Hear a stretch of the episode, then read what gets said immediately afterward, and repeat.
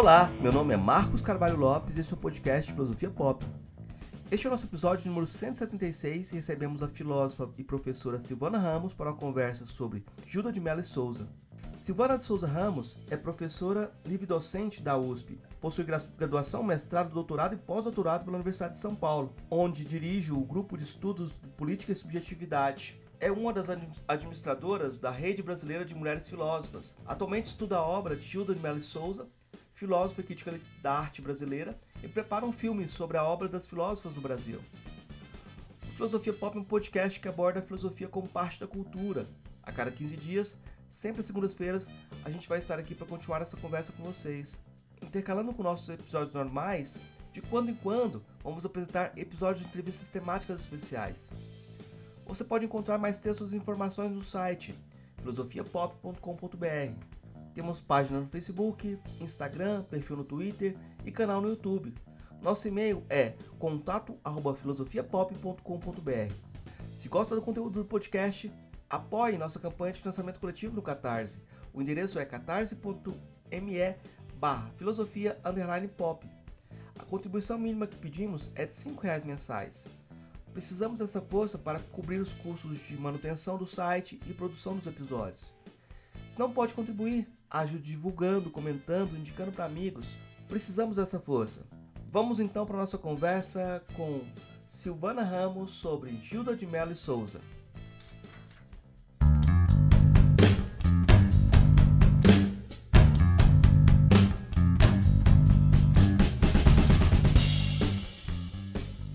Hoje a gente recebe direto de São Paulo a professora Silvana de Souza Ramos. Ela é professora da USP e nossa conversa hoje é sobre a Gilda de Mello e Souza, filósofa e crítica da, de arte brasileira. E a primeira pergunta, eu acho que é, vai nortear nossa conversa aqui, ou suliar, como o pessoal está preferindo ultimamente. É, quem foi ou quem é Gilda de Mello e Souza? Bom, é, em primeiro lugar, muito obrigada pelo convite. É um prazer estar aqui falando com você, Marcos.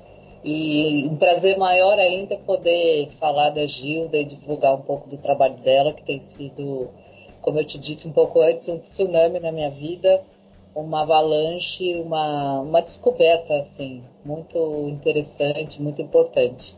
Bom, a Gilda, é, a, primeira referência que eu tinha da Gilda de Mara Souza é que ela foi é, a primeira professora do Departamento de Filosofia da USP. Né? Então, ela, 20 é, anos depois da criação do departamento, nos anos 30, ela foi a primeira professora a ser contratada. Então, a primeira referência que eu tinha é que ela era, digamos assim, a minha ancestral mais, mais próxima, né? E sempre tive essa curiosidade, tinha lido uma coisinha ou outra sobre ela, mas de conhecer melhor a obra dela. Ela morreu em 2005, mas se aposentou bem antes e, e eu não tive contato com ela pessoal, né? Eu não cheguei a conhecê-la pessoalmente, nem vê-la assim em público, é, ao vivo. Então a referência que eu tinha era das histórias, porque a minha orientadora Mariana Chauí teve muito contato com ela, foi aluna dela, elas foram muito amigas, muito próximas, né?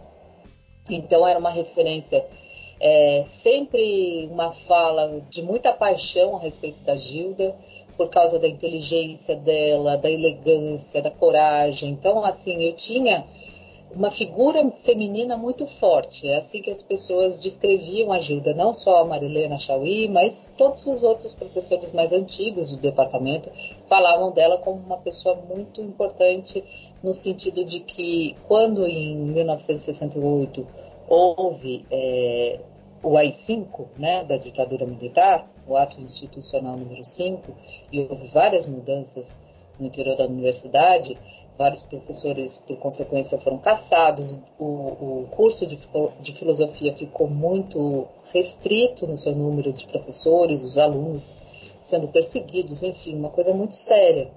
A Gilda foi quem assumiu a, a, a chefia do departamento naquela época, né, o cargo que correspondia a isso, e quem segurou as pontas do departamento, sabe?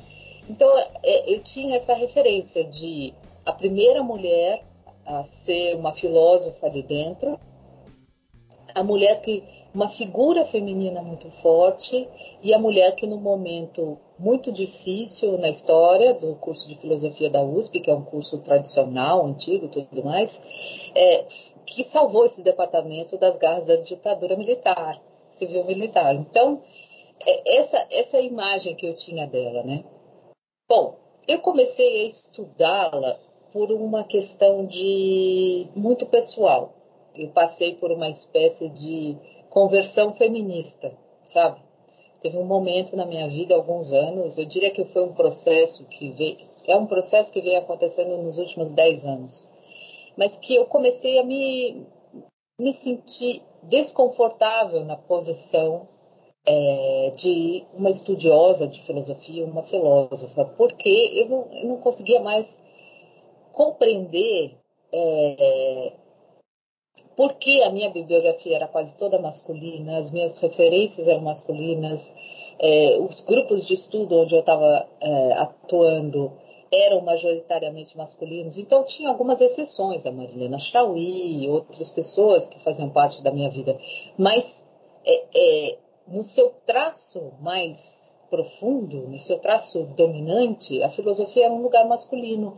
E eu comecei a me sentir desconfortável ali, eu comecei a me reconhecer como, uma, como, como um elemento estranho.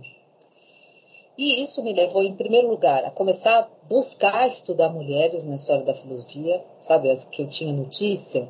É, Marie de Gournay, né, que eu estudei Montaigne, a Marie de Gournay foi uma, uma pessoa muito presente é, na época do Montaigne, amiga dele, foi quem ficou com, responsável pela edição dos ensaios depois da morte do, do Michel de Montaigne, no século XVI. Então, eu fui atrás dessas figuras. O meu primeiro movimento foi tentar achar filósofas na história da filosofia. Até que chegou um momento que eu falei, mas e dentro da minha própria história, sabe? E dentro da história da filosofia no Brasil? O que, que a gente tem de referência filosófica? Foi aí que eu olhei né, para as professoras que já passaram pelo meu, meu, departamento e percebi que eu devia estudar a Gilda, que tinha alguma coisa na Gilda que, que podia me ajudar a, a, a compreender o meu estranhamento e a descobrir uma maneira nova de fazer filosofia. E aí eu descubro essa mulher incrível, começo a ler seus textos, né? Ela escreve divinamente, ela tem uma escrita muito linda, um jeito de pensar muito livre, sabe? Ela diz, ela tem umas formulações meio bombásticas, assim, uma das coisas que ela diz é assim, eu gostaria, eu não, eu não, eu não sou uma pensadora, eu sou uma escritora, como se fossem duas coisas diferentes, né? E eu fiquei muito curiosa para entender o que, que é isso, e aí fui entendendo que ela entra na universidade no momento que ainda ela pega a primeira geração dos, da missão francesa, dos professores franceses, Lévi-Strauss, é, e, e, o Jean Moncoet, e esses professores, ah, eles ainda ensinam uma maneira de pensar que ainda não é a maneira cristalizada que se cristalizou para nós de fazer filosofia. Roger Bastide, né? Que é uma maneira ainda é, é, que a gente considera como profissional, que é a maneira do especialista em um determinado autor. Né? Então, eu sou especialista em Aristóteles, mais especificamente na metafísica de Aristóteles, eu sou especialista em Descartes, mais, especi mais especificamente nas meditações, eu sou especialista em Spinoza e assim vai. Quando ela fez o curso, os franceses ainda né, a referência do pensar filosófico ainda não era essa. Ainda havia uma abertura, especialmente por parte de pensadores como Roger Bastide, que vai ser uma figura importantíssima na vida da Gilda de Melo Souza, que pensam que é possível é, escrever, filosofar e até fazer ciência tendo como referência objetos que não são próximos. Não é? Isso vai marcar a vida da Gilda, vai marcar o seu modo de pensar. Só para você ter notícia de alguma coisa, ela vai fazer a tese de doutorado dela sobre a moda. Né? que é uma coisa impensável hoje, né? Começa a ser pensável de novo. Mas uma, um aluno chega para a gente e fala assim: ah, eu quero fazer minha tese sobre moda. A gente vai ficar completamente desnorteado, né? Como é que eu faço isso? Por onde eu começo? Ela fez a tese de doutorado dela sobre moda. E, e ela absorveu, portanto, esse desafio de, de tentar pensar objetos, assuntos né? não objeto no sentido científico, mas muito mais no sentido filosófico. E por isso ela vai desenvolver. Eu defendo a tese de que a Gilda é, no século passado, a maior ensaísta que esse país teve, a maior ensaísta que esse país teve. Ela tem uma escrita precisa, original e que tem um poder impressionante de desvelar os objetos sobre os quais ela fala. Então, eu te defino a Gilda dessa maneira, né? Ela tem essa história que é importante ser recuperada, porque, de certa maneira, é uma maneira de a gente entender como é que foi se instituindo a forma de fazer filosofia brasileira no Brasil, né? Como é que a gente foi. A gente não chegou aqui do nada, né? Isso tem uma história tradições se fincaram, tradições ficaram um pouco esquecidas, como é o caso da Gilda, que eu estou recuperando, mas tudo, tudo tem um sentido que a gente se reconhece melhor quando recupera essa história. Então a Gilda tem esse papel para mim e acho que tem terá também para as pessoas que tiverem a oportunidade de me ouvir, de ler o que eu estou escrevendo sobre ela. E a Gilda também é essa pessoa que traz para mim uma maneira diferente de fazer filosofia daquela é, tradicional, profissional, na qual eu mesma fui formada. Tá? E eu acho que o último elemento que é importante a gente ter em mente sobre a Gilda é o fato de que ela privilegiou os objetos de cultura para estudar. Então, ela estuda, é, ela fala de pintura, de cinema, de dança, é, é ela fala. De, é esse de moda, né, que ela considera como arte também, desse campo, né, a literatura, tem textos belíssimos de literatura. Então, esses são os, os assuntos que ela privilegia e que ela é, estuda e pensa a partir é, da sua formação filosófica. Ela, por isso mesmo, é chamada de filósofa e crítica de arte, né? Porque ela fez esse trabalho de, de leitura da arte e já, daqui a pouco eu posso falar um pouco mais por que, que ela chegou nisso. Né? Isso também tem uma, tem uma história que explica por que, que ela acabou se, se concentrando no estudo dos objetos de arte, dos fenômenos de arte. Eu já estou fascinado com o que isso tem de potencialidade para escrever a história da filosofia no Brasil, na medida em que a história da filosofia do Brasil tem muito da história da filosofia na USP, né? É, eu sou minha formação é em Goiás, meus professores, a maioria, eram ex-uspianos formados nesse método estruturalista que seria da segunda geração, que não foi da geração da Gilda. E você está trazendo essa possibilidade do ensaísmo ser recuperado como forma de pensar, né? Mas eu, eu vou... Acho que você falou de muitas coisas muito interessantes, né? A primeira delas, acho que é, eu queria retomar essa questão do, do, do, pano de fundo da Gilda, né? Porque eu acho que é um, uma coisa que você sempre chama atenção, que é, é importante recontextualizar aquilo que a gente está estudando, né? E dentro dessa história de um pano de fundo, a gente tem um pano de fundo familiar que é riquíssimo, né? O fato dela ser parente ou prima em segundo grau do. Um, é, acho que prima de segundo grau nem, nem o, o, título do parentesco não é tão importante, porque era muito próximo do Mário de Andrade, né? É, isso. Como que isso. Eu acho que isso é um tema de investigação imenso, né? É, mas que tipo de diálogo ou qual a relação dos dois? Né? É uma pergunta complexa demais, mas vai assim. Olha, isso é o que eu estou estudando agora e estou descobrindo coisas lindas. É eu estou trabalhando, tenho recentemente, né, tive essa sorte de isso acontecer agora, no meio do meu trabalho de pesquisa da Gilda, foi aberto, pelo menos parcialmente, é, o arquivo pessoal da Gilda lá no Instituto de Estudos Brasileiros na USP. Então tem muito material né? ainda está sendo organizado, eu estou ajudando a, a, descrever esse material, organizá-lo para que ele se torne é, aberto na sua totalidade para os pesquisadores que se interessarem. Mas, para você ter uma ideia, metade do material do arquivo, praticamente, é sobre é, a relação dela com o Mário de Andrade. Então, só isso dá uma pista do, da importância, né? E, assim, as cartas que ela troca com ele, a, a delicadeza e a sensibilidade com que ela leu a obra do Mário de Andrade, o livro dela sobre Macunaíma, que se chama o Tupi, o Tupi e o Alaúde, é um livro lindíssimo, assim, lindíssimo. É um marco nos estudos de Mário de Andrade, né, uma referência. E, e, assim, a Gilda, eu acho que ela fez um, como que eu posso dizer, um uso muito sensível e muito inteligente da sua proximidade com Mário de Andrade. Porque essa proximidade, a Gilda, ela, como você disse, não é só que ela era prima em segundo grau. A Gilda nasceu em São Paulo, mas ela foi criada numa fazenda em Araraquara. Passou a sua infância, grande parte da sua infância é, em Araraquara, né? numa época em que, obviamente, viver numa fazenda era muito mais é, restritivo do que é hoje, porque as estradas não eram tão boas, era muito mais difícil chegar à cidade, etc.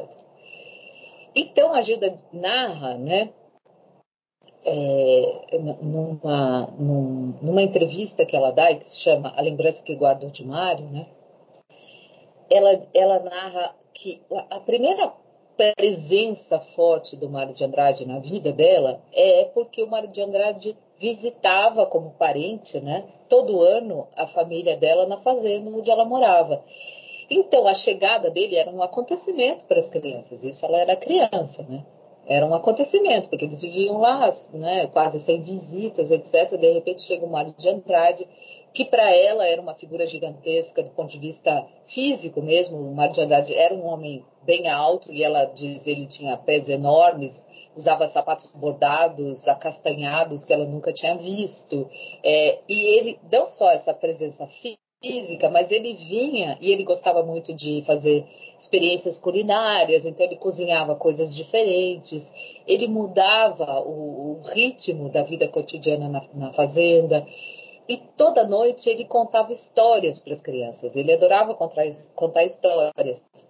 E uma das histórias que ele contou para as crianças foram os episódios que ele é, havia é, estudado para escrever Macunaíma. Então, ela teve o primeiro contato com Macunaíma como história de assustar criança à noite, contada pelo próprio Mário de Andrade. Esse é o primeiro impacto que o Mário tem na vida dela. Então, é, ao narrar isso para a gente, ela está dizendo assim: o Mário de Andrade formou a minha imaginação desde que eu era criança. Né? Desde que eu era criança. Depois, quando ela tá por, eh, chega por volta dos 12 anos, a, a, a, mãe, né, os pais, especialmente a mãe, queriam que as meninas, ela e, e a irmã e o irmão, estudassem em São Paulo. Né?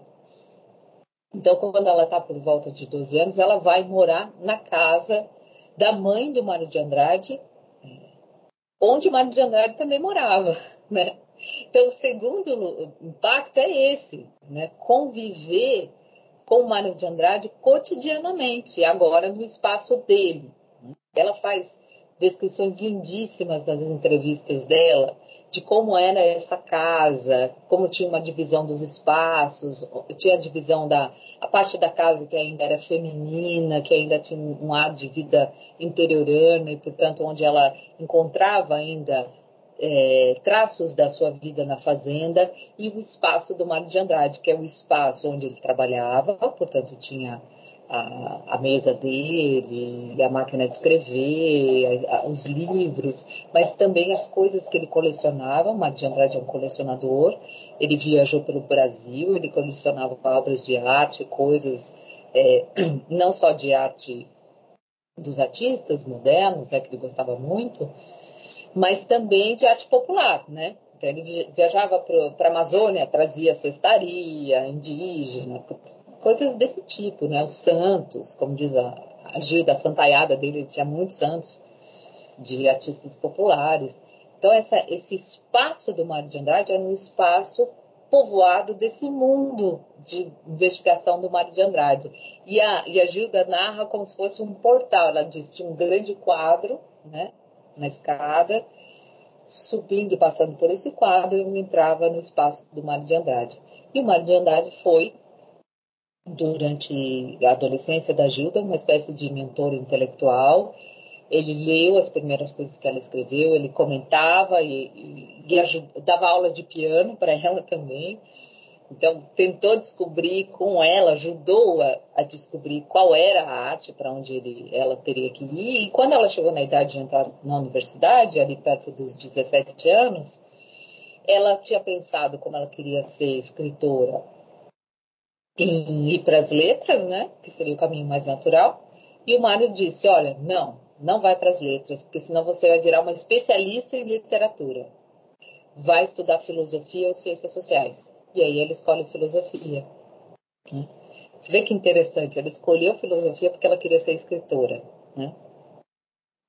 Isso, isso me, me, me, tocou muito quando eu li isso, porque eu também passei por isso. Eu quero ser uma escritora. Daí eu pensei, mas como que você vira escritor? Né? Começa a escrever. Eu falei, acho que eu preciso de uma formação, mas não tem escola de escritores, né? Não, pelo menos eu não tinha notícia disso. Eu falei, ah, vou estudar filosofia, porque né?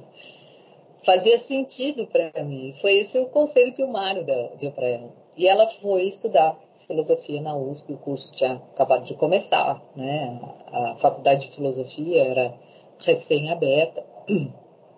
E aí ela entrou lá e é o terceiro momento da sua formação importante e, e, e que o Mário também acompanhou, né?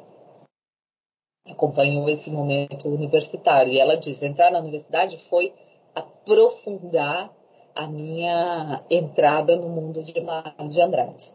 Bom, isso é super interessante porque eu, eu sempre brinco com os alunos, agora que eu estou dando aula sobre Gilda, né? Que isso é impensável para nós, né? A gente entra na faculdade de filosofia e o que a gente menos estuda é Brasil, são autores brasileiros. Isso, isso desaparece do nosso horizonte. Então, encontrar a Gilda, para mim, foi encontrar também, me reconectar com, com, a tradição do pensamento brasileiro. E aí eu tenho que explicar uma coisa, agora, finalmente, eu tenho condições de, de te dar uma resposta mais precisa, assim, do ponto de vista técnico, né? Como que a gente pode organizar essa relação da Gilda com o Mário do ponto de vista das gerações, que acho uma maneira interessante de pensar. Tem a, a, o livro da Heloísa Pontes, chamado Destinos Mistos, em que ela vai contar a história é, da revista Clima, né, que foi uma revista fundada por vários jovens intelectuais formados na Faculdade de Filosofia da USP, recém-criada, fazia, é, faziam parte desse grupo da revista Clima. A revista durou é, início dos anos 40, né, do século passado. Fazia, é, faziam parte dessa revista a Gilda de Melo Souza, Antônio Cândido, Paulo Emílio Salles Gomes, Décio de Almeida Prado, enfim, os maiores críticos de arte é, que esse país teve, entre os maiores, né, no século passado. Foram eles que eles são peça importante na criação da crítica de arte moderna no Brasil. E, e segundo análise, as análises que a Heloísa Pontes faz, Heloísa Pontes faz, o que, que acontece ali? A gente tem uma geração que é a geração de 22, que a gente pode chamar de uma geração autodidata. Por quê? Porque a gente ainda não tinha instituído uma universidade onde é, pudesse haver uma formação de artistas. Isso ainda não estava instituído no Brasil. Muito bem, então esses são é uma geração de autodidatas. Quem são esses autodidatas? Especialmente Mário de Andrade e o, o, o Oswald, né? Oswald de Andrade.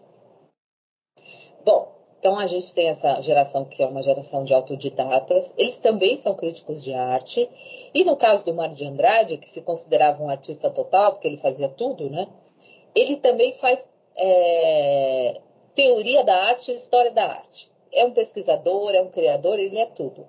Bom, Tem essa geração de 20, que vai ser a geração que vai fazer a semana de 22 e tudo mais.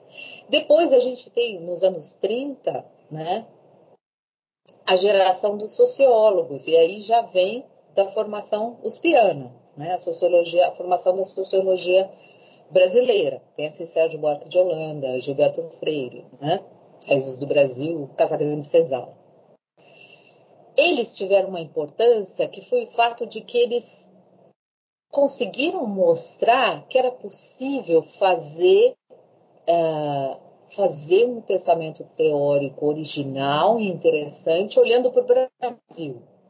Tá? Eles são teóricos. A geração clima, que é a geração dos anos 40, da qual pertence a Gilda, né, Antônio Cândido, Décio de Almeida Prado, Paulo Emílio Salles Gomes, o que, que essa geração, por que, que essa geração escolhe crítica de arte e escolhe o ensaio como forma? Porque essa geração é, vai tomar aquilo que a geração dos anos 30 fez como objeto da sua reflexão. Então aí a gente encontra uma conexão muito profunda entre a Gilda e o Mário de Andrade, porque o Mário de Andrade é aquilo que a Gilda quer compreender. É por quê? Porque a geração dos anos 40 decidiu, enquanto geração, que ela devia compreender, analisar o legado artístico e também teórico que a geração dos anos 20 havia deixado.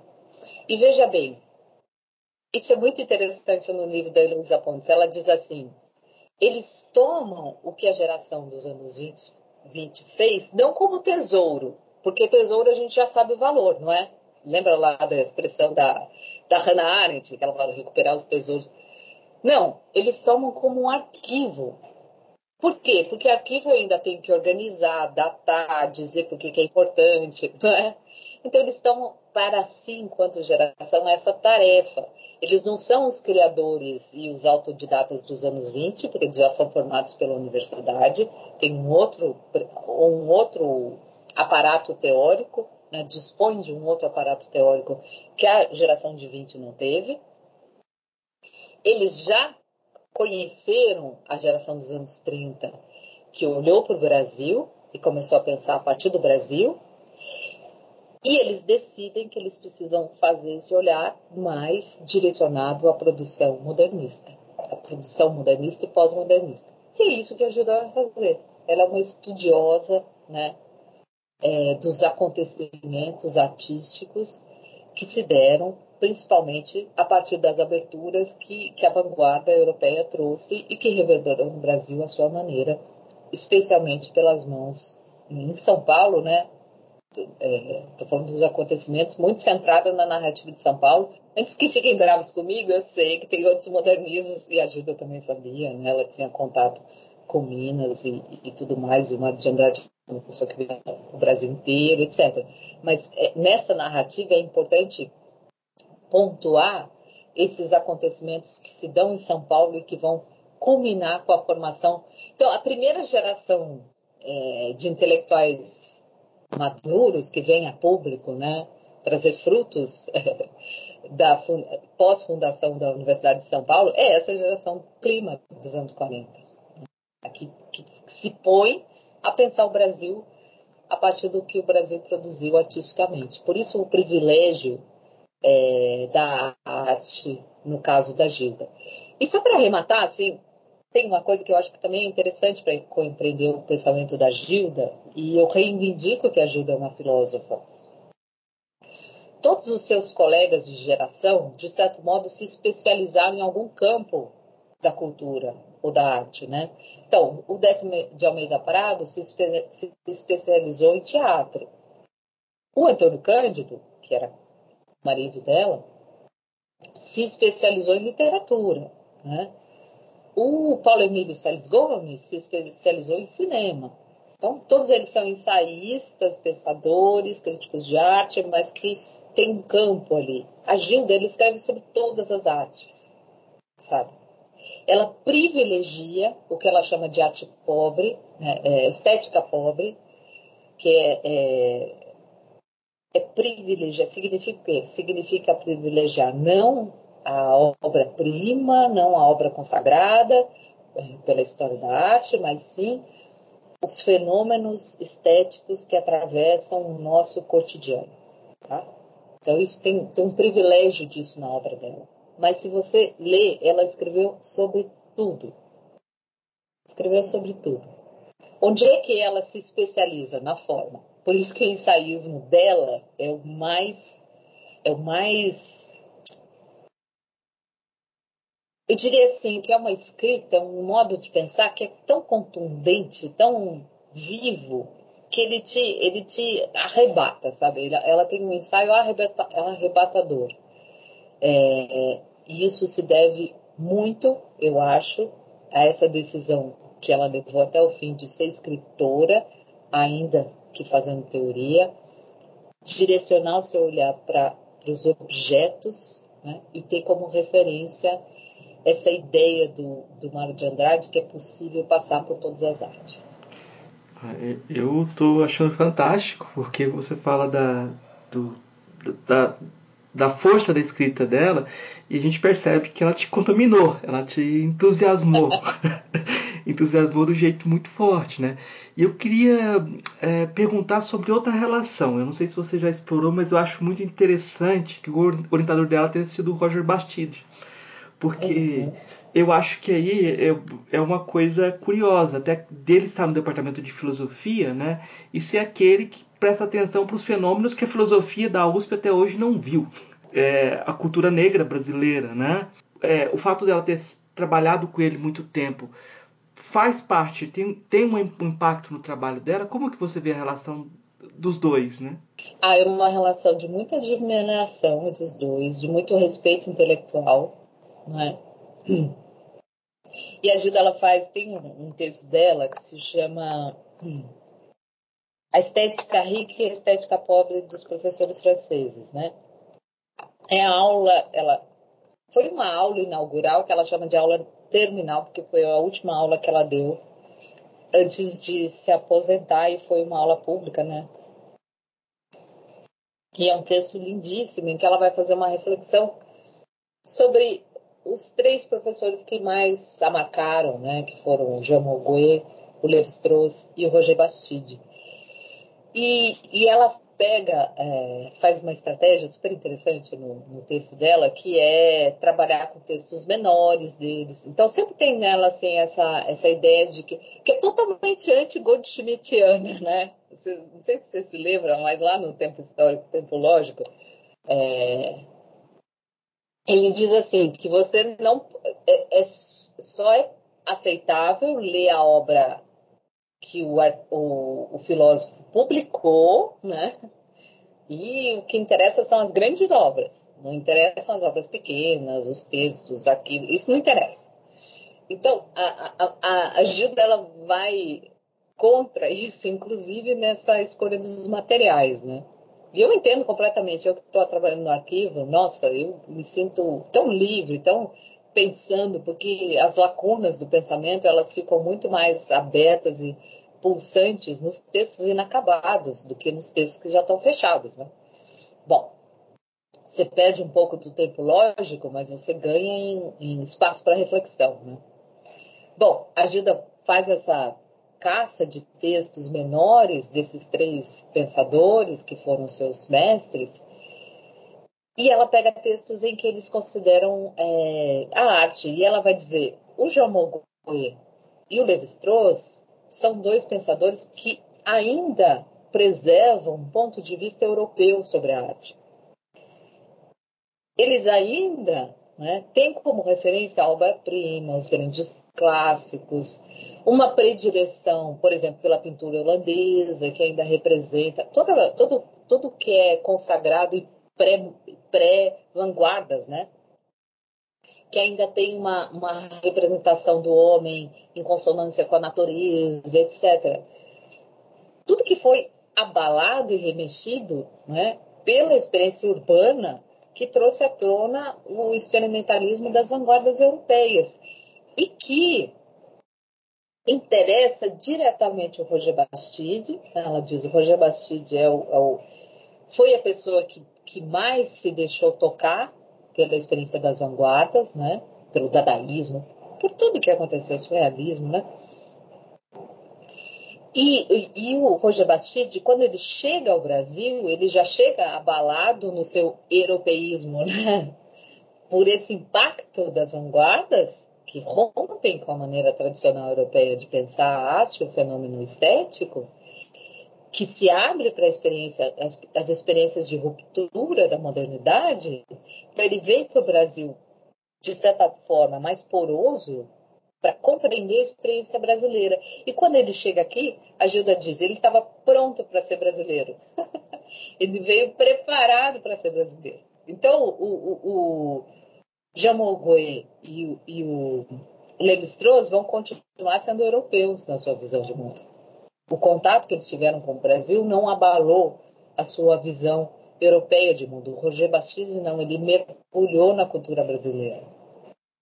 Ela diz, é o mais brasileiro dos europeus que vieram, né? é o mais brasileiro dos franceses. E aí ele vai se encantar totalmente pela cultura brasileira e vai se encantar no sentido de não pensar a cultura brasileira, a sociedade brasileira, a experiência brasileira como alguma coisa aquém da experiência europeia, mas sim como uma coisa própria, diferente, com a sua própria costura, com, seu, com, seu, com as suas próprias formalizações. Então, é, ele vai se apaixonar pela cultura negra, mas ele, veja bem, ele é, escrever sobre o candomblé, se tornar pai de santo, etc mas ele, ele, ele tem uma sensibilidade estética para enxergar configuração dessa sociedade que produz esses elementos estéticos, que permeiam simbolicamente essa experiência. Ele tem um profundo respeito pela cultura brasileira. Ele, ele, ele para compreender essa cultura, ele mergulha, ele precisa se desfazer um pouco, ele precisa se, se desconstruir enquanto europeu. Né? Então, isso é super interessante, está super em voga agora, né? É uma, uma das questões do nosso tempo. É essa questão. A, a Gilda apresenta ali no, na, na aula inaugural ao qual eu me, a qual eu me referi, a estética rica e a estética pobre dos professores franceses, ela se refere ao estudo inaugural que o Roger Bastide fez do barroco brasileiro. Ela diz, olha, primeiro, o barroco já era considerado uma coisa menor, né, artisticamente, mesmo o barroco europeu. Ele não só vai se interessar pelo barroco, como vai se interessar pelos diferentes barrocos do Brasil. Então vai ver a especificidade do barroco mineiro, vai construir uma análise científica a partir de documentos e documentos de arquivos que ele vai pesquisar para entender o que, foi Aleijadinho, né? Tirar os, não pensá-lo a partir da mitologia que se criou em torno dele, mas pensar o que, que é essa figura artística, como é que ela conseguiu produzir essa obra naquele contexto mineiro, vai comparar o barroco mineiro com o barroco baiano. Então é super interessante. Essa presença do Roger Bastide é uma presença que eu diria assim, ela potencializa uma formação que a Gilda já trazia de Mário de Andrade. É, os dois são, são duas cabeças, Mário de Andrade e Roger Bastide, que têm a coragem de saber que para entender a cultura que, pela qual eles se interessaram em estudar, para entender essa cultura, eles precisavam inventar metodologias novas. Né? Eles não, não, não dá para você pegar simplesmente as categorias conceituais da grande arte, da obra-prima europeia, etc., e aplicar ao Brasil para entender. É preciso mergulhar e deixar esses objetos se dizerem. Né? É preciso um, dar voz a esses fenômenos, para que eles sejam de fato desvendados no seu sentido próprio. Né? Então eu acho que há uma confluência aí da, da, da, do que o Mário de Andrade trouxe para a imaginação e para a formação intelectual da Gilda e o que foi possível realizar sob, sob a, a, orientação do Roger Bastide. Eu vejo, eu vejo uma confluência entre as duas coisas. E o Roger Bastide acabou sendo muito amigo do Mário de Andrade, né? Trabalharam juntos, etc. Então, tem, tem todo um. Você que me perguntou sobre o pano de fundo, né? tem todo um pano de fundo aí de, de interesses de inaugurais, corajosos, no sentido de se aproximar da cultura brasileira, e que deram grandes frutos, fizeram coisas maravilhosas, e que eu acho que a gente precisa recuperar, especialmente no momento em que a gente teve aí alguns anos de completo descaso com, com relação à cultura no Brasil, né? Então é, é preciso, é preciso entender a importância dessas figuras, entender é, como elas trabalharam e o que de, de rico elas trouxeram para a gente compreender a nossa própria, nosso próprio chão, né? nosso próprio ser no mundo. A impressão que eu tenho, aí eu vou, é que é, a geração dela ainda queria fazer, fazer filosofia brasileira, né? Nesse sentido, é em contraste com a filosofia brasileira que era produzida pelo Miguel Reale, por exemplo, que reivindicava fazer filosofia brasileira. E a, a, a, geração posterior da USP falou: não, a filosofia é universal, então não tem como fazer é. essa filosofia situada. Né?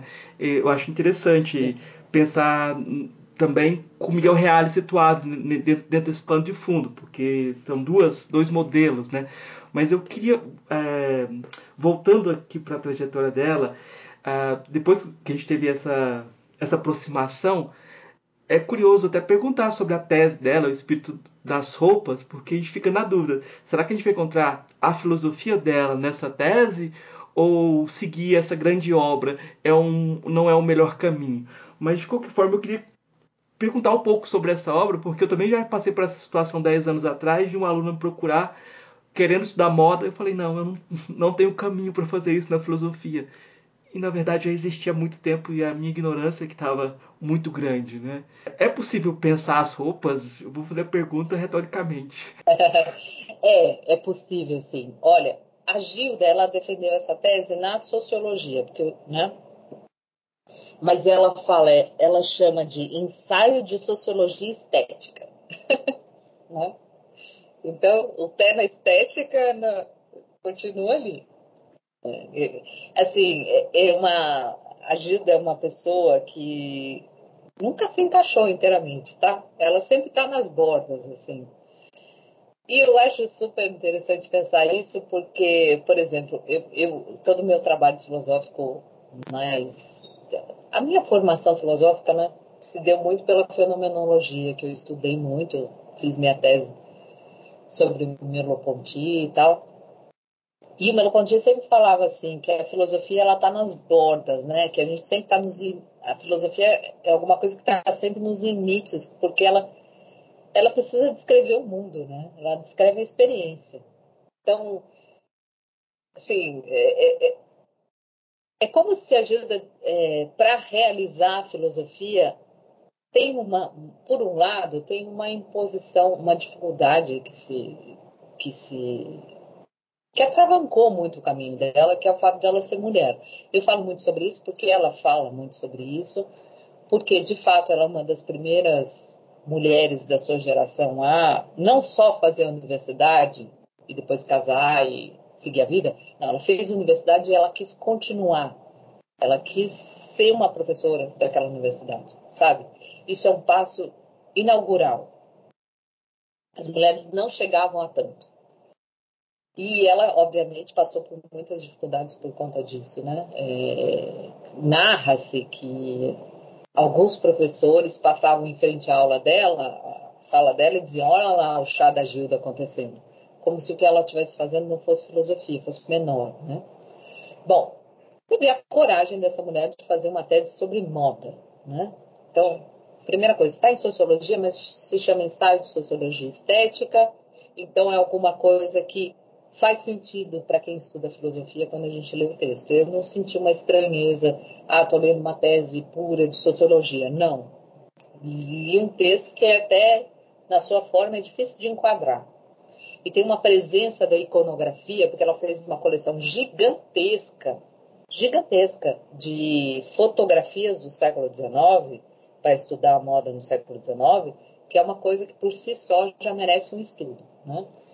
Bom, esse texto da Gilda foi escrito muito antes é, de outros estudos sobre moda de outros é, filósofos europeus terem esse interesse em escrever sobre moda com a profundidade que ela escreveu. Então, assim, tenho certeza que se ela não fosse brasileira, se ela fosse europeia, o espírito das roupas seria um clássico, tá?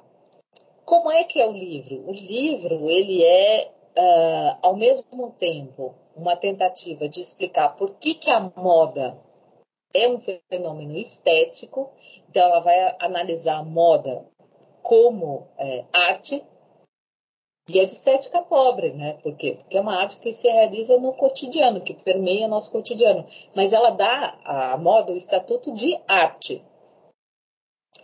E ela circunscreve o século XIX porque ela vai mostrar o papel que a moda teve para a configuração da sociedade democrática burguesa, onde é que o papel da arte, da, da arte moda, né, é, se inscreve na construção da separação entre os sexos, né, o campo do masculino e o campo do feminino, e na construção da divisão de classes.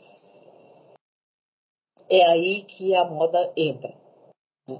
E aí todo o livro vai ser para construir essas duas coisas de maneira amarrada. É uma arte, sim, porque é linda a descrição que ela faz. Ela diz: o, a, a, moda, ela envolve o quê? Ela envolve uma arquitetura, né? Tanto é que a gente faz os croquis da roupa, que já trabalhou com moda sabe disso, né? Você tem que fazer o desenho, tem que fazer o croquis da roupa. Ela envolve um elemento que é arquitetônico, geométrico. Ela envolve é, texturas, cores, ou seja, elementos que vêm da, da pintura, né? E ela envolve também o movimento, que a Gilda diz assim, se eu tenho um vestido pendurado no cabide, eu não tenho moda ainda. Quando é que eu tenho a moda? Quando alguém veste, encarna aquele vestido. Aí sim, né, quando aquele vestido ganha um espaço, né, vestindo um corpo real que vive por meio dele, aí sim eu tenho moda. Aí eu tenho moda. Tá? Então a moda só existe na vida cotidiana, existindo, né? conformando as existências. E ela é um fenômeno histórico social circunscrito, porque a moda que ela vai analisar é a moda tal como é, ela se, se conformou no século XIX. A gente lê o livro da Gilda e fica encantado, muitas questões se abrem, por exemplo, né? A primeira visão que eu tive, por causa da, da seleção de fotografias, né? Falei, ah, é um livro sobre a moda no Brasil. E depois eu fui me aprofundando, entendendo que não, que é sobre a moda no 19, né? Tem elementos brasileiros, mas ela não é só o Brasil, até porque para dar conta da sociedade brasileira, ela teria que trazer outros elementos. Ela deixa isso ali em aberto, então o livro tem várias, ele abre várias, vários horizontes de investigação que ainda pode ser feitos, podem ser feitos, né? Um deles é pensar o que seria a moda no século XX e o que seria a moda no século XXI. Né? Moda vai mudando o seu papel. Não é o mesmo, que, o mesmo papel que ela teve no século XIX, embora continue sendo um fenômeno estético. Bom, uma outra coisa que eu acho interessante que o livro traz, para quem gosta de pensar isso, né, a arte que permeia o cotidiano, que está enra enraizada numa, numa experiência social é como é que ela diz assim, é, é, é, isso é do ponto de vista metodológico, né? Ela diz assim, bom, no século XIX a gente pode estudar moda pelas fotografias, então a fotografia é um mediador importante como fonte, porque a pintura a gente nunca tem certeza se o que o pintor está pintando é mesmo, né? Um retrato do que era, né? Mas a, a, a fotografia é mais próxima e a fotografia ela é, ela é próxima da moda. A moda está sempre atrelada à fotografia. É interessante isso. Bom, mas um, uma outra fonte para a gente ver, é, para a gente ter acesso a um movimento, a, a, a, moda enquanto movimento, é a literatura. E ela tem um texto lindíssimo, que é sobre é, Macedo Alencar e Machado de Assis como é que a moda foi aparecendo de maneira cada vez mais complexa na composição das personagens é, da literatura brasileira. E ela diz: Machado de Assis chega a um cume, né, a um, um clímax, porque ele consegue apresentar alguns personagens só descrevendo o que ele está vestindo. Né? Então ele diz: a calça estava rasgada, não sei o que, o chapéu estava torto. Você já sabe o que aconteceu com o personagem. Você sabe que ele degringolou, né? Não precisa dizer mais nada, não precisa fazer uma caracterização psicológica para nos dar o estado do personagem. Ele consegue fazer isso fazendo uma descrição do exterior. Então, isso é uma, um argumento em favor da profundidade de análise que eu posso atingir se eu me atenho simplesmente aos elementos externos, tais como a moda. Tá? Não sei se fiz uma apresentação do livro. O livro não é um livro tradicional, é um livro complexo e, e cuja estrutura é, é inesperada. Só para dizer assim, ele tem um último capítulo que eu amo muito, que é um capítulo bem assim de influência do Roger Bastide, que é um, um capítulo sobre a festa, o que, que acontece na moda nesse mundo das metamorfoses que é a festa em que ninguém quer aparecer tal como é. Né? Quando a gente vai para a festa, a gente muda a nossa altura, a silhueta do corpo, a nossa cara com a maquiagem, o cabelo. Então, é um mundo de metamorfoses. O que, que esse mundo de metamorfoses revela sobre essa sociedade? Né? Então, é um capítulo lindíssimo, assim, esse sobre a festa. Então, só para dizer que, que, toda a construção do livro é bastante original e, e, e, se alguém desconfia que é possível fazer uma abordagem filosófica da moda, basta ler esse livro para saber que sim, é possível. Já tem um tema de pesquisa para orientando que é a festa e a rede social. Atualizando o Gildo. de é, é, porque eu acho que é o que você falou, as pessoas não querem aparecer tais quais são, né? Então a gente tem essas transformações do lugar da, da, do olhar. Mas eu vou, vou fazer uma pergunta é, também nesse sentido da, da ideia de, do olhar como um, um ato cultural, né?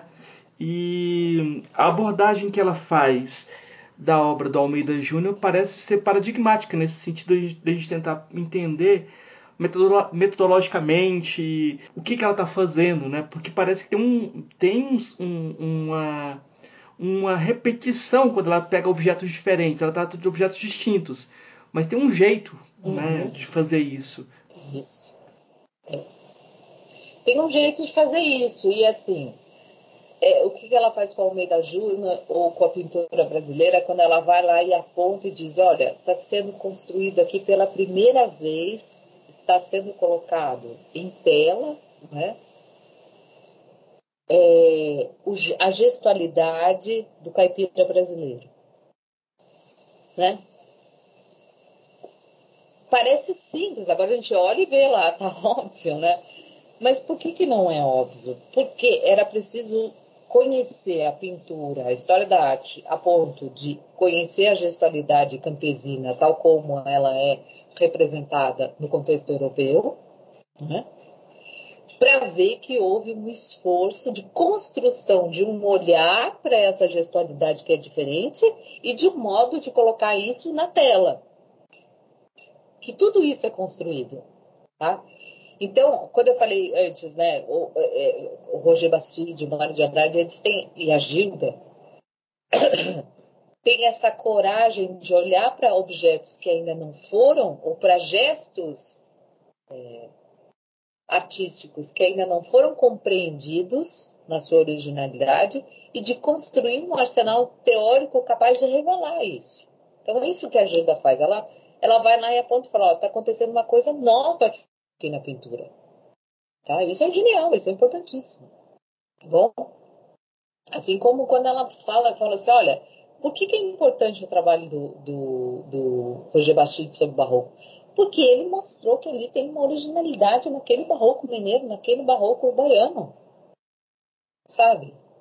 Isso não é Vou te dizer de forma bastante simples. É muito fácil você dizer que Hegel é filósofo, né? Nossa, a fenomenologia do espírito é uma obra importante. Bom, é importante, é super importante. Não sou eu que vou dizer que não é importante, é importante. Mas isso já está estabelecido. Se eu vou estudar a fenomenologia do espírito, eu vou ler tudo que já se escreveu sobre e tal, e vou tentar achar um jeito é, novo de explicar alguma coisa que já foi muito explicada. Agora, eu dizer que o barroco brasileiro é original, ah, isso aí é outra coisa. Quando ninguém tinha dito isso ainda, provando, né? É outra coisa. Quando eu analiso o Almeida Júnior e, consigo dizer o que, tem de original ali, isso é outra coisa, tá? Então, sim, tem uma configuração, tem uma A Angélica Deunelli fez um, um curta-metragem sobre a Gilda, que se chama é, Exercícios do Olhar para falar de Gilda de Mello Souza. E eu acho que ela foi muito sensível em colocar a Gilda nesse lugar do exercício do olhar. A Gilda é alguém que exercita o olhar. A gente está muito acostumado a pensar que o olhar, a percepção, as, são naturais. Não são. Eles são formatados socialmente pelo, pelo contexto cultural em que a gente está. Inclusive, a primazia do olhar é um acontecimento histórico. Nos textos da Gilda sobre cinema, ela discute isso de maneira lindíssima. Tem um ensaio do Ismael Xavier, é, que está naquele num livro, uma coletânea que se chama Gilda Paixão pela Forma. Lá tem um ensaio do Ismael Xavier em que ele faz uma discussão sobre o olhar em Gilda, que eu acho incrível, assim. Desculpa. Ele diz assim que a Gilda compreendeu a centralidade, não só a centralidade do olhar na nossa cultura, na nossa sensibilidade, mas ela compreendeu que as mudanças técnicas que aconteceram na modernidade, especialmente com a invenção é, da fotografia e do cinema, transformaram o que a gente pode chamar de, de nosso dispositivo óptico, as nossas formas de olhar. Tá? Então a gente olha o mundo de uma maneira inédita, de uma maneira que as outras épocas não olhavam. Tá?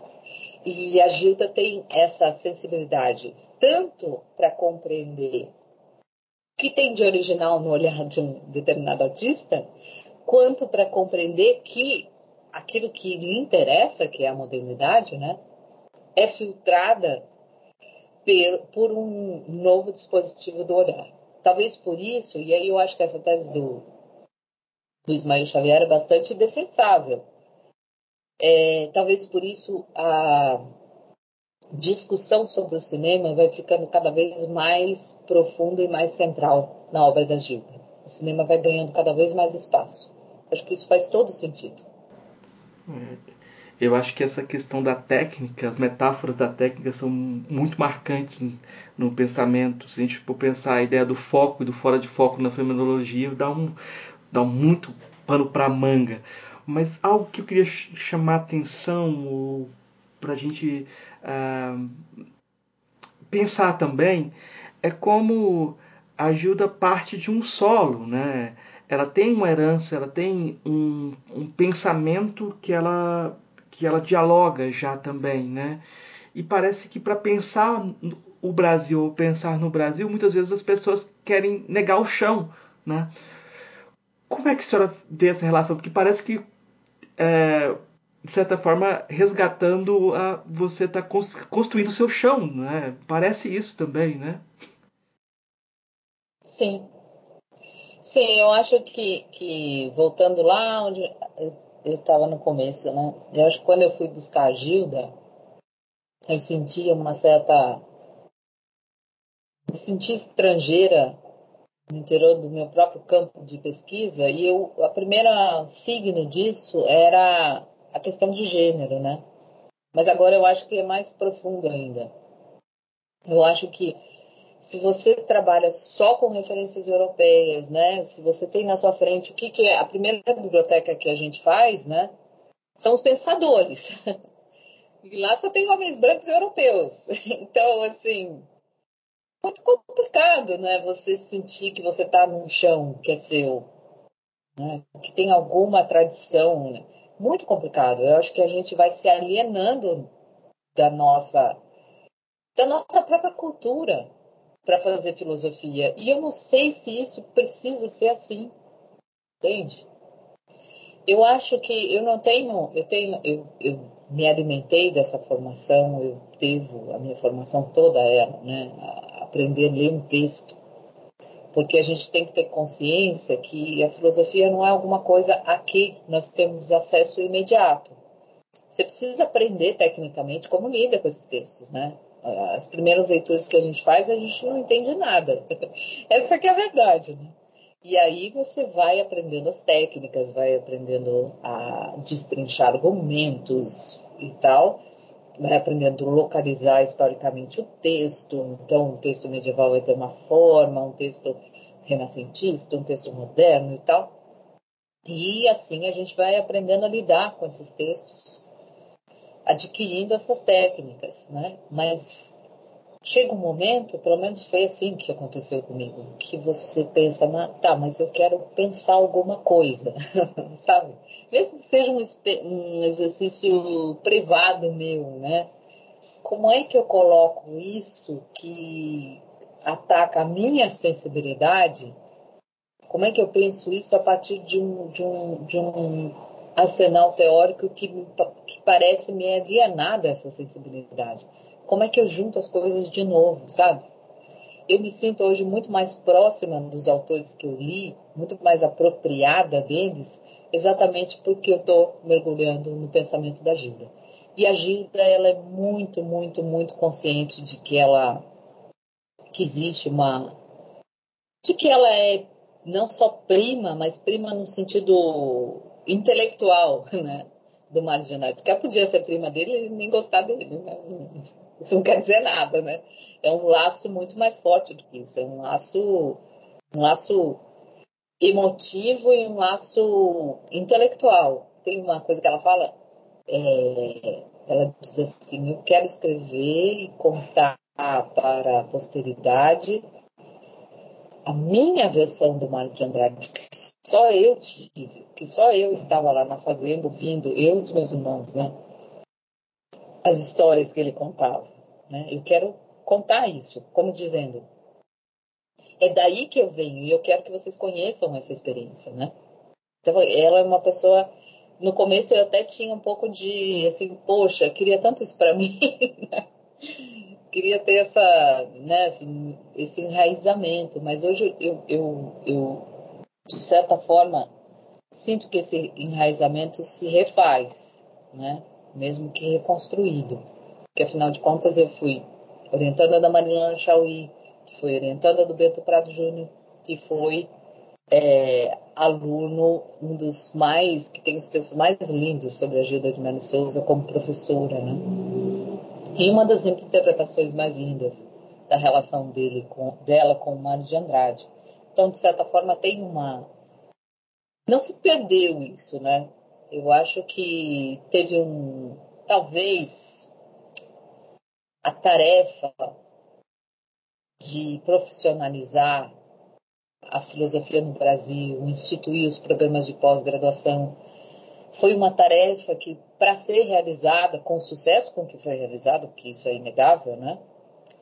É, foi preciso dar atenção ao método e, e, e munir os pesquisadores de uma metodologia eficaz de leitura de texto, para que a gente pudesse ter acesso a isso. E um trabalho gigantesco que foi feito de tradução dos textos. Né? Hoje a gente tem um acesso à, à filosofia né, a história da filosofia com textos traduzidos em qualidade é, excepcional pelas gerações anteriores que fizeram isso, né? Eu acho que agora vem um outro movimento de uma geração nova que vai, vai na direção de tentar recuperar esse, esse solo, esse chão aí que você nomeou. Então eu, eu acho que isso é possível, que essas coisas não são excludentes, sabe? mas é uma tônica, não só minha, mas de parte da minha geração, essa tentativa de, de retomar uh, de pensar uma filosofia enraizada e de pensar uma filosofia cujo, cujo uh, foco não seja apenas o olhar europeu é, heterocentrado, né, masculino e heterocentrado.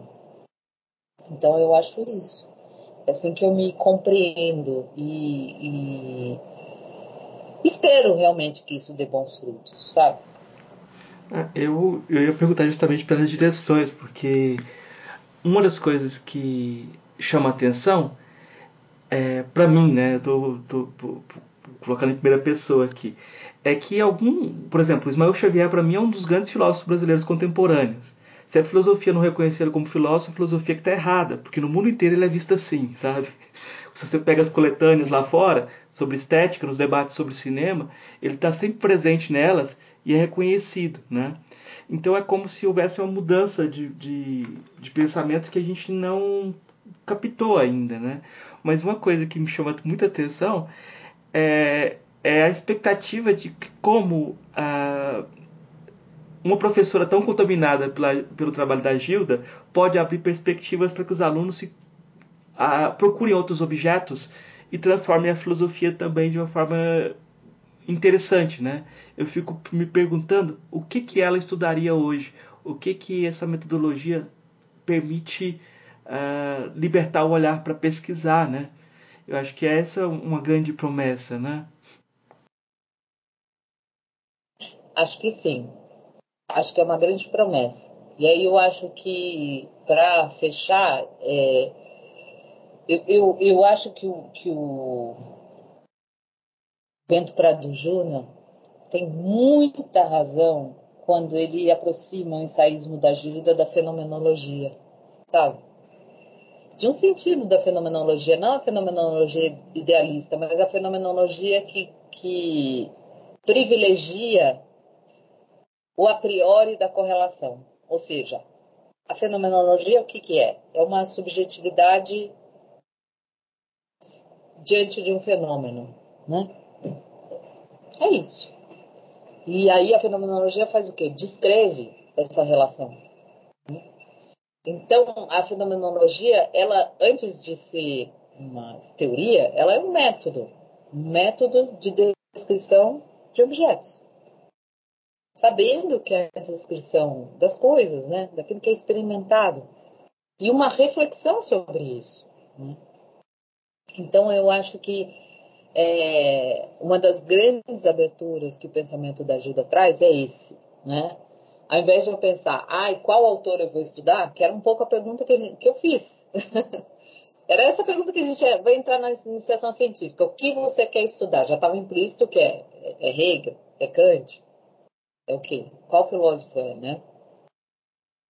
Então, fazer filosofia majoritariamente era estudar um autor consagrado.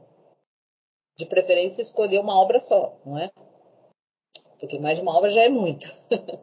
então, é, era essa a perspectiva. A Gilda ela abre a perspectiva para você responder essa pergunta diferentemente. O que, que você quer estudar? Ah, quero estudar o barroco brasileiro, sabe? Que é uma, uma das possíveis respostas que ela daria.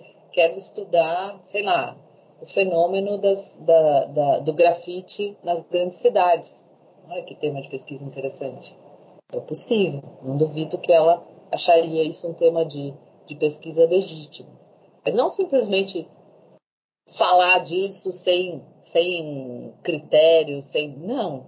Como é que eu mostro que esse fenômeno estético né, pode ser abordado de, com todas as ferramentas da estética.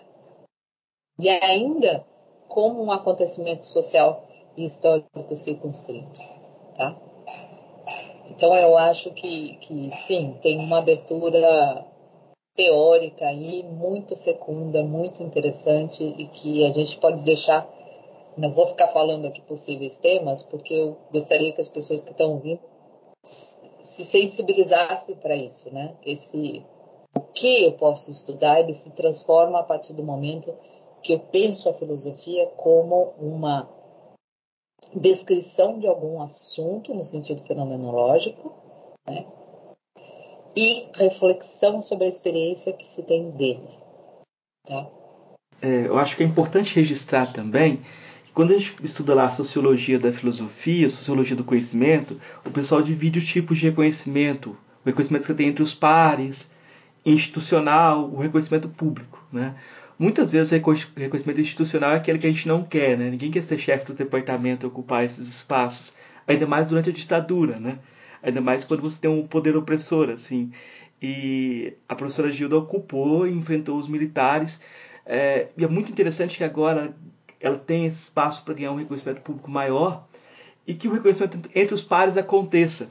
Mas eu tenho certeza que o reconhecimento entre os pares só vai acontecer porque as mulheres estão se organizando agora, as filósofas estão se organizando de uma forma muito bonita para fazer esse reconhecimento acontecer. Né? Então, isso é muito interessante como a filosofia brasileira pode se modificar e pode ser uma coisa muito melhor do que ela é agora. Né? Professora, eu tenho três perguntinhas que eu faço para todos os convidados e são perguntas singelas. Eu vou, vou começar por aquela pergunta que geralmente todo semestre a gente tem que repetir. O que é filosofia? ah, eu acho que não tem resposta para essa pergunta, porque a filosofia ela não é a mesma, não é a mesma experiência é, intelectual em todos os tempos, em todos os lugares. O que eu posso responder é que, na minha experiência, a filosofia é sempre uma questão, uma busca. Né? Me mobilizo por certas questões e vou tentando dar respostas a isso que me levam a outras questões, a outras questões. Então a, a filosofia talvez seja a coragem de lidar com a dúvida. É, qual a filósofa ou filósofo que mais impressionou daqueles que você conheceu pessoalmente? Marilena Chauí. Ah, eu assisti um curso dela sobre há muitos anos já, sobre a ética 3 do Spinoza, que é a parte das paixões, dos afetos. Eu não sei, a gente assistia, tinha mais de 100 pessoas assistindo. Era, ela ia destrinchando aqueles textos e trazia Proust, trazia não sei o que, Freud. A gente assistiu o curso com o coração batendo, sabe? Eu acho que isso é uma experiência muito forte. É mais do que filosofia. Qual filósofa ou filósofo favorito? No momento é a Gilda. Me ajuda. No momento eu estou numa paixão louca por ela. Ela tá o tempo todo, tudo que eu escrevo passa por ela, sempre tem uma frase dela. Então, nesse momento, Gilda de Melo Souza. É, isso é fantástico, né? Porque eu tenho certeza que os, os, ouvintes também vão se. As ouvintes também vão se entusiasmar também, perceber essa, essa força, né? Professora, eu queria para a gente fechar nossa conversa, eu sempre peço indicações. O que a senhora quiser indicar para os nossos pros ouvintes de é, filme, livro, é, música, o que você achar interessante de indicar? Ah, eu, eu indicaria esse livro da, da Destinos Mistos, da Heloísa Pontes, né, sobre a Gilda, e esse, essa coletânea de ensaios Gil da Paixão pela Forma, tem o texto do Ismael Xavier e de várias outras pessoas, super interessante. E para começar a ler a Gilda, quem já leu Macunaíma, acho que lê Utopia Liu Alaúde, quem se interessa por moda, O Espírito das Roupas, uh, e, a, enfim, a coletânea de ensaios, é, exercícios de leitura, que foi publicada pela Duas Cidades e pela 34, tem na sua quarta parte os textos que a Gilda escreveu sobre cinema, tá? Então eu, aí eu aconselho, sabe, ler, é, assistir os filmes, então assiste Fellini, assiste Terra em Transe, Os Inconfidentes e depois lê o texto da Gilda para vocês verem que lindeza, que beleza. Terra em Transe a análise que ela faz é linda, linda, linda, linda. Não vou adiantar nada porque não quero dar spoiler nem dos filmes nem do texto da Júlia, mas é precioso, precioso. Ah, eu vou indicar um, o livro Filósofas, né, que saiu pela Cotter Editorial, que tem textos de diversas filósofas pensando autoras e tem uh, um diálogo entre a professora Silvana e a professora Malena Chauí, em que um, o tema do diálogo é a Gilda de Mello Souza, né? Esse, esse texto está presente na internet como vídeo, né? E eu acho que é muito interessante você ver a cumplicidade entre a professora e a aluna, a professora e a professora nesse diálogo, né? Eu acho que é uma coisa que eu queria chamar a atenção quando você falou da Malena, de como da sua relação com ela. Eu acho que ali ficou muito é, evidente essa relação assim e, e a força de, de, desses é, desses afetos, para ser bem espinosista aqui agora. Mas Sim. eu queria também indicar um livro do Ismael Xavier, que é Alegorias do Subdesenvolvimento, né? Eu acho Sim. que é um livro também fantástico. Eu acho que quem está na filosofia tentando pensar o cinema uh, pode encontrar nesses textos um subsídio para tentar seguir nesse caminho também, né? Uh, para além da, da, da, ontologia do filme, a gente pode pensar o filme em relação à sociedade. E eu acho que a gente pode pensar novela, a gente pode pensar muita coisa, porque é muito curioso como tem dignidade citar filmes estrangeiros, mas muitas vezes as pessoas não citam os filmes ou não analisam os filmes brasileiros, né, as produções locais. Né? Então é interessante fazer esse, esse caminho e, e dar dignidade para esses uh, para essas produções culturais. Quer dizer, é, é até essa frase que é uma frase bem filosófica, dar dignidade às produções culturais, parecendo que o filósofo tem essa força, né? Mas a gente tem mas essa. Tem, mas tem. É. Pode não ser ouvido, mas tem. Professora, eu queria deixar espaço para a senhora divulgar o que a senhora quiser, agradecendo a possibilidade de diálogo e esperando que em outros momentos a gente possa ter novos diálogos também. Bom, eu, eu vou lançar em breve um livro sobre os textos que eu escrevi de fenomenologia nos últimos 10 anos, que eu juntei num livro. Provavelmente vai se chamar de Melopontia Claude Lefort. Então, quando sair o livro, quem sabe a gente conversa, mas só para as pessoas ficarem alertas. Eu senti necessidade de fechar esse ciclo, né? E ele termina com, vai terminar com um texto sobre a Gilda. E aí abrir espaço para eu poder me concentrar na escrita só sobre a Gilda. E eu gostaria de divulgar a Rede Brasileira de Mulheres Filósofas, da qual eu faço parte, dizer para as pessoas que estudam mulheres, tanto homens quanto mulheres, quanto, enfim, a gêneros, né? É, que podem se inscrever na Rede Brasileira de Mulheres Filósofas, lá no site é fácil de se inscrever e divulgar seu trabalho por lá e conhecer trabalhos de filósofas e sobre filósofas. Né? E gostaria de divulgar um pequeno livro que pequeno grande livro que se chama Ensaios de Filósofas Brasileiras, do qual eu também faço parte, faço um capítulo que é uma reflexão sobre o que é ser mulher? E para quem quiser conhecer mais meu trabalho, eu tenho um livro chamado é, A Prosa de Dora, que é um livro sobre o primeiro livro que eu escrevi sobre Merleau-Ponty e que ainda tem interesse, né? É, a minha formação, você vê que meu, minha tese, né, de doutorado já tinha uma, um registro de gênero, né? Na própria maneira como eu abordei a filosofia do Merleau-Ponty, a partir da experiência descrita por Freud do caso Dora. Né? Então, a prazer de Dora para quem quiser conhecer um pouco mais. E, e é isso. Espero que, que eu tenha conseguido trazer um pouco da Gilda aqui para vocês. E agradecer muito, porque achei ótima essa conversa, tá, Marcos? E parabéns pelo trabalho, viu? Ah, eu que agradeço. Vou deixar o último, a última indicação é que eu a gente não abordou e foi proposital. É, a gente não tratou diretamente da, da questão do feminino, da Gilda enquanto mulher, porque a, a Silvana já escreveu sobre isso no livro Filósofas, né?